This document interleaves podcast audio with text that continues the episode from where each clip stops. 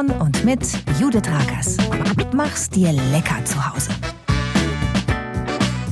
Gemüseanbau und Hühnerhaltung im Garten. Hier erfahrt ihr, wie's geht. Hallo und herzlich willkommen zu Folge 18 von Home Farming Mach's dir lecker zu Hause. Einer Folge, in der es um Kürbisse geht. Denn Halloween steht vor der Tür und damit auch die Zeit der geschnitzten Kürbisköpfe. Und ich widme mich dem Thema auch, weil der Kürbis hier bei uns einfach grundsätzlich mehr Lobby braucht, finde ich.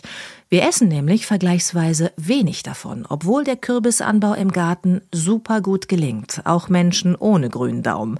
Weiß ich, weil es bei mir auch so war. Ich erzähle euch da gleich von einem sehr speziellen, fast märchenhaften Erlebnis. Danach wollt ihr bestimmt auch. Im Chicken Content geht es in dieser Folge um die Mauser, weil eure Hühner passend zu Halloween jetzt wahrscheinlich auch gerade aussehen wie kleine Gespenster, zerrupft und eher untot als fidel. Und sie legen weniger Eier. Bei mir verweigern einige Damen gerade sogar gänzlich die Mitarbeit in Sachen Selbstversorgung. Warum das gerade jetzt so ist, darüber sprechen wir heute. Und dann habe ich auch noch leckere Kürbisrezepte für euch, damit ihr das Fruchtfleisch, das ihr zu Halloween beim Schnitzen aus den Kürbisköpfen holt, auch lecker verarbeiten könnt. Das alles heute und hier in Folge 18 von Home Farming mach's dir lecker zu Hause. Home Farming, der Podcast. Mach's dir lecker zu Hause. So, ihr Lieben, es ist Ende Oktober und wir gehen ja hier im Podcast gemeinsam durchs Gartenjahr. Und das heißt, wir müssen jetzt über den Kürbis sprechen. Es führt kein Weg dran vorbei. Denn nichts begegnet uns zu genau dieser Zeit im Jahr so oft wie der Kürbis fast schon penetrant, finde ich.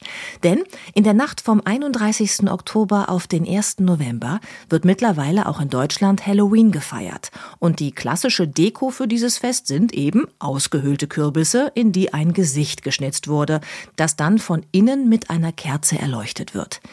Mir war ehrlich gesagt lange gar nicht klar, ob das jetzt schön sein soll, weil ich es irgendwie auch schön finde, oder ob einem das eigentlich Angst machen soll. Letzteres ist der Fall. Es soll Angst machen. Der Jack O'-Lantern-Schreck, also der ausgehöhlte Fratzenkürbis, soll ruhelose Wiedergänger erschrecken, also Untote, Geister. Und zwar in der Nacht vom 31.10. auf den 1. November, weil die genau da dann offenbar ganz zahlreich unterwegs sind, also die Untoten, was Tradition hat.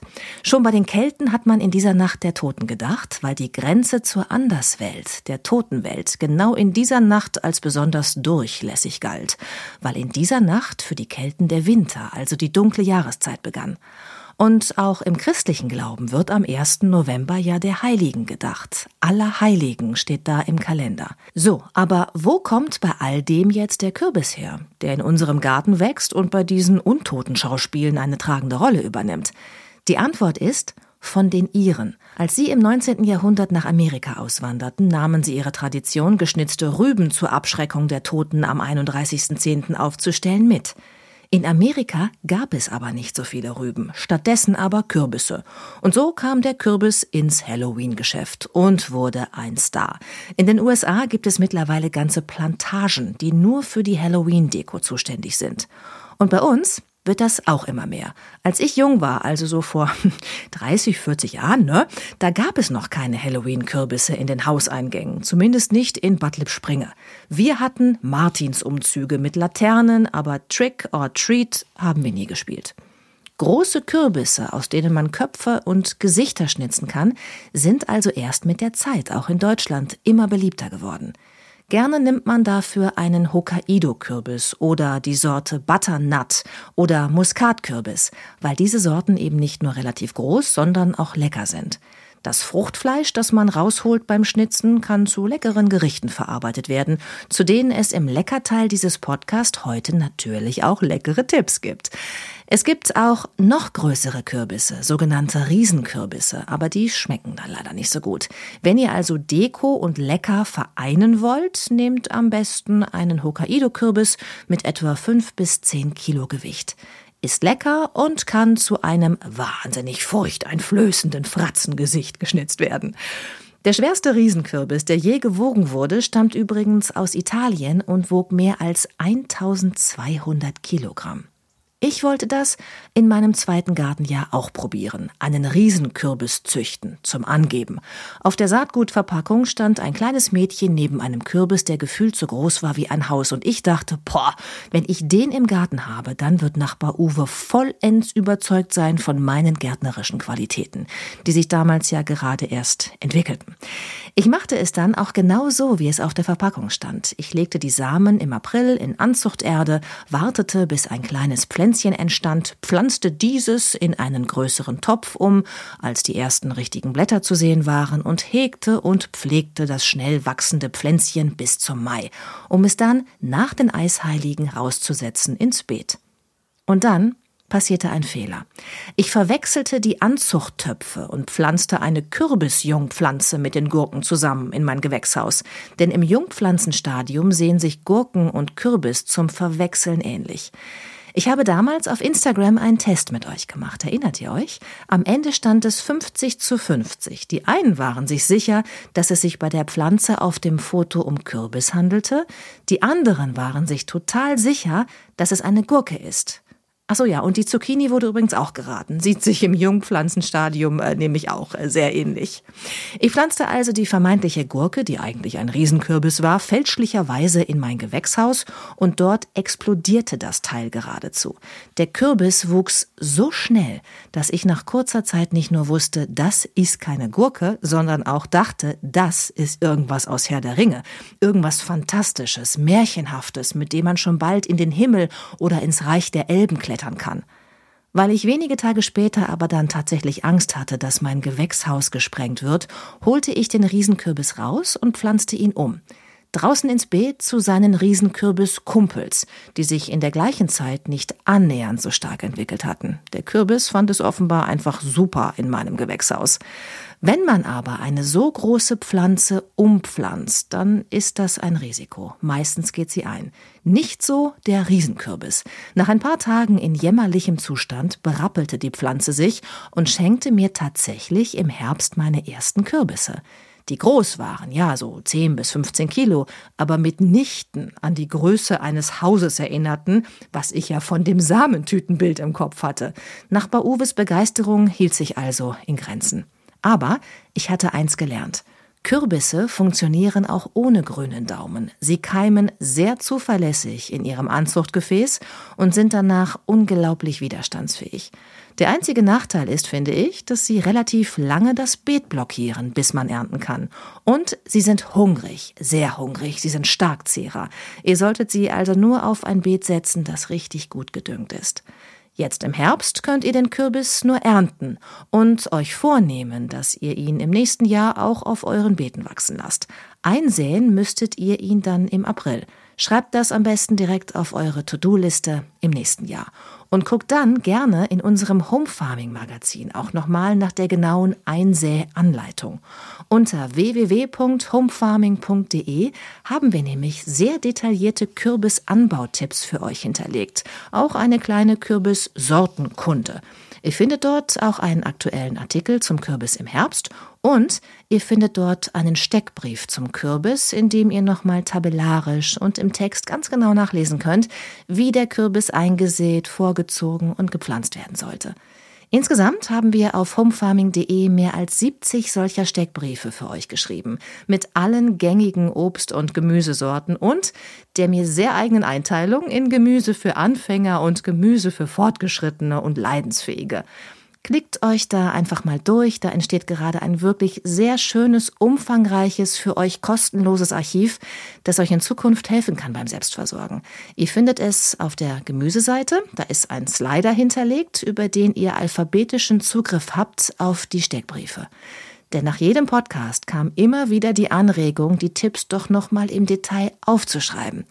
Wir haben den Wunsch erhört und das Home Farming Magazin so gestaltet, dass ihr alle Infos ab jetzt auch dort findet. So, das war's jetzt aber zum Thema Kürbis. Wir wollen auch den Hühnerfreunden gerecht werden in dieser Folge und deshalb geht's jetzt weiter mit dem Chicken Content. Home Farming, der Podcast, mach's dir lecker zu Hause. Und da sind wir wieder. Herzlich willkommen im Chicken Content dieses Podcast, in dem wir heute über die Mauser sprechen wollen. Die ist nämlich ein Thema im Herbst in eurem Hühnerstall. Wenn die Tage kürzer werden und es beginnt kälter zu werden, kriegen eure Federfreunde sozusagen Hormone. Also, die haben sie natürlich immer, die Hormone, aber im Herbst eben insofern anders als im restlichen Jahr, als dass die Hormone nun dafür sorgen, dass das Federkleid eurer Hühner einmal komplett gewechselt wird. Also wirklich einmal komplett aus ausziehen und wieder neu anziehen. Nur dass dieser Prozess eben über viele Wochen geht. Ihr habt das bestimmt schon beobachtet in den letzten Wochen, weil es manchmal sogar schon im Spätsommer losgeht. Überall im Stall liegen dann Federn rum. Ich habe mich in meinem ersten Jahr tatsächlich gefragt, was passiert ist, als ich das gesehen habe. Und ich dachte zuerst, die haben sich gekloppt nachts im Stall, weil eben alles voller Federn war am Boden. Aber sie haben einfach nur angefangen, sich umzuziehen, das Federkleid zu wechseln, zu Mausern. Wenn die Hühner so ein bis anderthalb Jahre alt sind, dann geht das los. Vorher sind sie wahrscheinlich einfach nur froh, dass sie überhaupt richtige Federn bekommen haben, nach dem Kükenflaum, der ja nicht nass werden sollte, worüber wir hier im Podcast schon gesprochen haben. Innerhalb von ungefähr zwei Monaten wird jetzt im Herbst das gesamte Federkleid ausgetauscht, weil es ein bisschen, sagen wir, abgetragen ist, nicht mehr so gut schützt und weil offenbar auch Hühner mal Lust auf Abwechslung im Kleiderschrank haben. Dafür nehmen die Damen und die Gockel im Übrigen auch total in Kauf, dass sie zwischendurch mal nicht so hübsch sind. Also in den etwa zwei Monaten der Mauser, des Federwechsels. Denn die alten Federn müssen erst komplett rausfallen, bevor die neuen nachwachsen können. So kann es dann dazu kommen, dass eure Hühner plötzlich kahle Stellen haben. Und ihr denkt vielleicht wieder, sie haben sich gehackt gegenseitig oder irgendwo verletzt. Aber das ist ein völlig natürlicher Prozess. Die Hühner sehen passend zu Halloween eben auch gerne mal aus wie kleine Gespenster, zerrupft und irgendwie ungesund. Sind sie aber deshalb nicht. Das ist keine Krankheit, sondern ein jährlicher, völlig normaler, hormongesteuerter Prozess. Trotzdem ist dieser Prozess ganz schön anstrengend für die Hühner. Vielleicht ein bisschen so, als müssten wir über zwei Monate in einer Umkleide neue Bademode aussuchen. Geht? aber es gibt Schöneres, vor allen Dingen in zunehmendem Alter. So, eure Federfreunde sind also in diesen acht bis zehn Wochen möglicherweise etwas gestresst, was ich im Übrigen in der Umkleide auch immer bin. Und es geht ganz schön viel Kraft in den Federwechsel. Das Immunsystem ist deshalb nicht so doll wie sonst und manche wollen extra viel essen und manche lieber gar nichts. Auch wie bei uns Menschen in Stresssituationen. Ihr könnt eure Hühner in dieser Situation unterstützen. Ihr solltet sie nicht so viel anfassen oder auf den Arm nehmen, weil das eben alles gerade etwas unangenehm ist mit dem Hautgefühl, wenn die Federn von innen nachgeschoben werden. Ich würde da ehrlich gesagt auch nicht gerne auf den Arm genommen werden. Verwöhnt eure kleinen Federfreunde stattdessen lieber mit proteinreicher Nahrung Ernährung. Gebt ihnen lieber Mehlwürmer statt Gemüse oder Sonnenblumenkerne. Das mit den Sonnenblumenkernen mache ich immer im Herbst, weil mir selbst die Mehlwürmer irgendwie leid tun, wenn die da so getrocknet in Hundertschaften in Plastikeimern angeboten werden. Ich habe neulich auch mal angeknackste Walnüsse ins Gehege geworfen. Erst wurden sie ignoriert, dann lernte man, dass man das Innere rauspicken kann und zum Schluss war auch noch ein kleiner Ronaldo dabei, der begann mit den Nüssen Fußball zu spielen. Mono, das Einzelkükenkind nämlich. Die Geschichte von Mono habe ich euch hier im Podcast schon erzählt. Auch das ist übrigens Verwöhnung, den Hühnern Spielsachen geben, sie immer wieder mal mit etwas Neuem zu überraschen. Mit Luise zum Beispiel, die auch ins Gehege wollte und sich neugierig anschnupperte mit den drei Französinnen in meinem Gehege. Leider hatte ich da mein Handy nicht in der Tasche. Sonst hätte ich dieses Meeting Neugierige Katze trifft freundliche Hühner für euch aufgenommen und auf Insta gezeigt. Sehr niedlich war das. Aber zurück zum Mauser. Über einen wichtigen Punkt müssen wir noch sprechen. Weil die Federfreunde so sehr mit ihrem Federkleidwechsel beschäftigt sind, legen sie weniger Eier, während sie mausern. Einige Damen bei mir im Gehege haben sogar vollends aufgehört, sich hier an der Selbstversorgung zu beteiligen.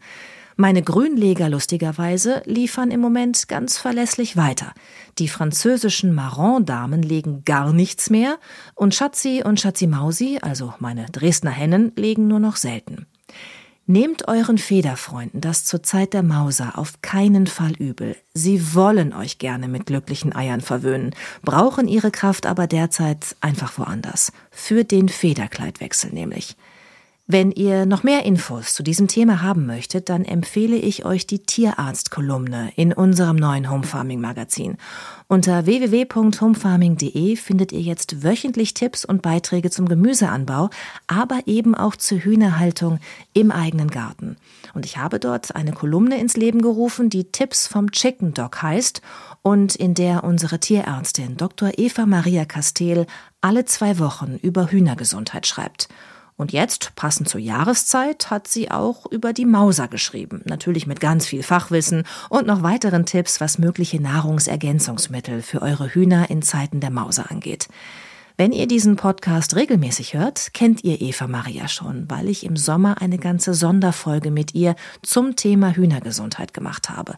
Wenn ihr da noch mal reinhören wollt, kann ich euch jetzt auch das Online-Magazin empfehlen, weil ihr dort alle Podcast-Folgen kostenlos anhören könnt, auch die älteren aus dem Podcast-Archiv. Das war's für diese Folge in Sachen Chicken Content. Ich habe euch noch leckere Rezepte versprochen zur Kürbisverarbeitung und die kommen jetzt im Leckerteil dieses Podcasts. Home Farming, der Podcast. Mach's dir lecker zu Hause. Und jetzt herzlich willkommen im Leckerteil dieses Podcasts, in dem wir den Kürbis, über den ich in dieser Folge so geschwärmt habe, zubereiten wollen. Denn vor allem, wenn ihr für Halloween aus Kürbissen Köpfe schnitzen wollt, habt ihr ja ziemlich viel Fruchtfleisch da liegen, das ihr dann natürlich nicht wegschmeißen solltet. Ihr müsst euch dann natürlich auch für eine essbare Sorte entscheiden, mit der man eben auch gut schnitzen kann. Also ich kann da zum Beispiel Hokkaido-Kürbis empfehlen. Ganz klassisch ist es, aus dem herausgeschnittenen Fruchtfleisch eine Suppe herzustellen. Dazu würdet ihr das Fruchtfleisch nur noch etwas kleiner schneiden, falls ihr sehr große Stücke aus dem Inneren des Kürbisses herausgeholt habt. Also ich sage mal so etwa zwei mal zwei Zentimeter große Stücke. Ist aber auch nicht so zentral, wird nachher sowieso püriert. Ich gehe für dieses Rezept jetzt mal davon aus, dass ihr einen etwa ein Kilogramm schweren Hokkaido-Kürbis hattet. Dazu nehmt ihr euch noch eine große Kartoffel, eine Zwiebel und eine Knoblauchzehe und schält und würfelt auch diese. Dann gebt ihr etwas Butter in einen großen Topf und dünstet die Zwiebeln an. Nun den Knoblauch hinzugeben und die Kartoffelwürfel. Sie sorgen durch ihre Stärke für eine schöne Bindung der Suppe. Das Ganze jetzt so zwei bis drei Minuten andünsten. Währenddessen rührt ihr euch einen Liter Gemüsebrühe an und gebt die Brühe mit in den Topf. Schön umrühren und etwa 30 Minuten köcheln lassen. Immer mal wieder umrühren zwischendurch. Danach gebt ihr 300 Milliliter Sahne dazu. Wenn ihr Kalorien zählen wollt, nehmt ihr einfach weniger Sahne und kippt stattdessen nochmal Gemüsebrühe dazu. Ist dann aber eben nicht so lecker, ne?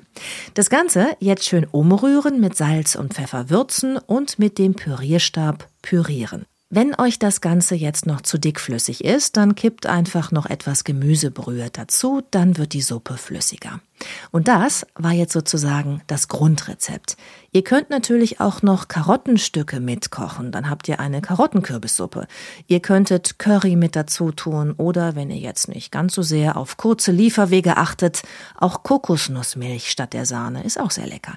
Der Fantasie sind hier keine Grenzen gesetzt. Wenn ihr euch einmal rangetraut habt, dann werdet ihr sehr schnell neue Ideen entwickeln und vielleicht auch kleine Apfelstücke mit reinlegen. Habe ich neulich probiert, mochte ich sehr.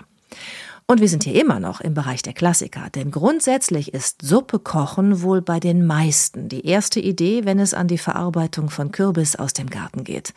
Unsere Homefarming-Autorin Nadine, die leidenschaftlich gerne kocht und uns im Online-Magazin auch daran teilhaben lässt mit leckeren Rezepten, hat noch die folgende Idee beigesteuert, die ich persönlich fast schon sophisticated finde.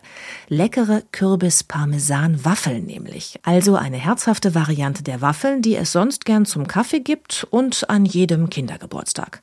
Für dieses Rezept braucht ihr etwas mehr Zutaten als für die Suppe, aber auch nicht viel mehr. Wir fangen mal an. Und zwar mit dem herzhaften Waffelteig. Dafür braucht ihr vier Eier, die gerne von euren glücklichen Hühnern im Garten kommen dürfen, 125 Gramm weiche Butter, 250 Milliliter Milch, ein Teelöffel Salz, ein Teelöffel Backpulver, 250 Gramm Dinkelmehl, gerne Typ 630, 100 Gramm Hokkaido-Kürbis, 40 Gramm Parmesan und etwas Muskatnuss. Zuerst gebt ihr die vier Eier, die Butter, die Milch und das Salz in ein Gefäß und rührt alles etwa zwei Minuten lang schaumig. Dann gebt ihr das Backpulver hinzu und das Mehl und verrührt alles zu einem glatten Teig, wie man so schön sagt in der Kochbranche. Wenn ihr das Fruchtfleisch nicht vom Aushöhlen des Kürbis da liegen habt, sondern noch ein ganzer Kürbis vor euch auf der Küchenarbeitsplatte liegt, dann halbiert ihr jetzt den Kürbis und entfernt Kerne, Strunk und diese komischen langen Fäden, die ihr im Kürbis findet. Die Schale kann beim Hokkaido-Kürbis übrigens dran gelassen werden. Die könnt ihr mitessen, also schön sauber machen vorher. Ihr schneidet jetzt etwa 100 Gramm vom Kürbis ab und reibt ihn klein. Gemeinsam mit 40 Gramm geriebenem Parmesan kommt beides jetzt mit in den Teig. Dann gebt ihr Muskat hinzu und rührt gut um. So habt ihr einen Teig hergestellt, der richtig schön herzhaft nach Kürbis und Parmesan schmeckt. Diesen müsst ihr nur noch in ein gefettetes Waffeleisen geben und dann könnt ihr ungefähr acht knusprige Waffeln ausbacken. Dazu passt dann wunderbar ein schnelles Kürbisragout, das ihr auch noch aus eurem Kürbis herstellen könnt. Ihr habt ja bisher erst 100 Gramm davon genommen. Für das Kürbisragout braucht ihr nochmal 200 Gramm Hokkaido-Kürbis. Dazu ein Esslöffel Olivenöl, 50 Milliliter Wasser, zwei Esslöffel Creme fraiche, frische Petersilie, Salz und Pfeffer. Zuerst schneidet ihr die 200 Gramm Kürbis in Würfel und bratet diese in einem Teelöffel Olivenöl scharf an. Dann löscht ihr den angebratenen Kürbis mit 50 Milliliter Wasser ab, also was so viel heißt wie ihr kippt das Wasser dazu und lasst ihn mit geschlossenem Deckel etwa acht Minuten köcheln. Zwischendurch mal umrühren oder die Zeit nutzen, um die Waffeln zu backen. Dann gebt ihr zwei Esslöffel Creme fraiche und etwas kleingeschnittene Petersilie mit in den Topf und schmeckt mit Salz und Pfeffer ab. Nun könnt ihr die Waffeln zusammen mit dem Kürbisragout anrichten und zur Deko auch noch mit Kürbiskernen bestreuen. Ich finde, das ist mal eine ganz andere Art, Kürbis zu genießen. Und ich freue mich, wenn ihr mir auf Instagram auch eure Ideen für die Zubereitung von Kürbis schreibt. Denn das ist ja das Schöne an unserer wachsenden Home Farming Community. Wir können auch voneinander lernen und uns immer wieder inspirieren lassen. Dieses Gericht, wie gesagt, kommt von Nadine und sie hat es auch aufgeschrieben. Also das Kürbis-Parmesan-Waffelrezept mit Kürbisragout. Weil ihr euch das ja auch sehnlichst gewünscht hattet. Dass die Rezepte aus dem Podcast auch nochmal irgendwo in schriftlicher Form stehen. Diesen Wunsch habe ich umgesetzt, auch mit dem Home Farming Online Magazin. Ihr findet dort nicht nur alle Podcast-Folgen, die ihr euch komplett kostenfrei ohne Streamingdienst-Abo anhören könnt. Ihr findet dort ab jetzt auch die Rezepte aus dem Podcast. Für die vergangenen Folgen müssen wir das noch schriftlich nachliefern. Wir sind da dran. Das ist alles ganz schön viel Arbeit. Denn das Magazin soll euch immer wieder überraschen, informieren und vor allem motivieren, es mit dem Home Farming und der Selbstversorgung auch mal zu probieren. Weil es nicht schwer ist, weil es lecker ist und nachhaltig ist es auch noch, wenn der Kürbis bei euch im Beet wächst und nicht mit dem LKW in den Supermarkt kutschiert werden musste. Also schaut gerne mal rein in unser Magazin unter www.homefarming.de und gebt mir Feedback, wie ihr das Magazin findet, denn es soll ja euch gefallen, wie der Podcast. Beides wird hier auf meiner kleinen Farm produziert und äh, beides ist kostenfrei für euch. Ja, und wer diesen Podcast so toll geschnitten hat, könnt ihr dort auch nachgucken, weil das ganze Farmteam dort vorgestellt wird. Und jetzt macht's euch lecker zu Hause. Bis in zwei Wochen, eure Judith. Home Farming, der Podcast, immer donnerstags, alle 14 Tage. Mach's dir lecker zu Hause.